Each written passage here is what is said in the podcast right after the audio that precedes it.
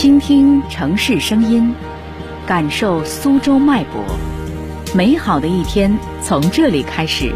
苏州新闻正在播出。七点二十三分，我们继续来关注苏州新闻。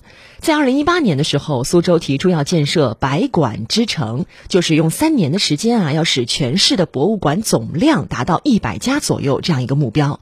现在已经进入到第三年了，百馆之城的速度如何呢？我们来听广电全媒体见习记者张艺允的报道。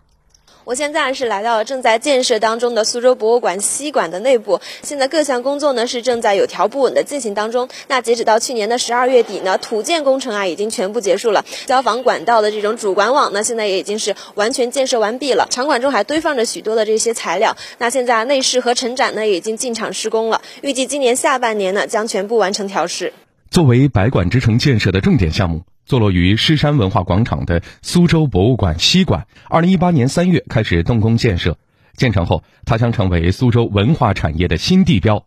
对于这座新建的博物馆，市民们也都是非常的期待。期待呀，好期待呀！丰富了好多的这种业余生活，和提高了这些人民的这些素质呀什么的，蛮符合咱们这个人文呀，哎，苏州的这个文化底蕴呀什么的，哎，挺好的，蛮好的，蛮好。截至二零二零年底。吴中区博物馆、苏州御窑金砖博物馆等一批博物馆都已建成投用。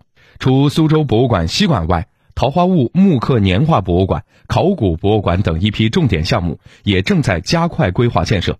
苏州市文旅局博物馆处处长钟云飞介绍，目前苏城已经建成开放纪念馆、陈列馆以及馆藏古代书画等博物馆一百零二家，其中有国家等级馆九家。未来我们苏州百馆之城的发展，将围绕我们江南文化品牌的塑造，来提升我们整个文博场馆的运行品质，突出文旅融合，为苏州建设文化强势、世界一流旅游目的地做出贡献。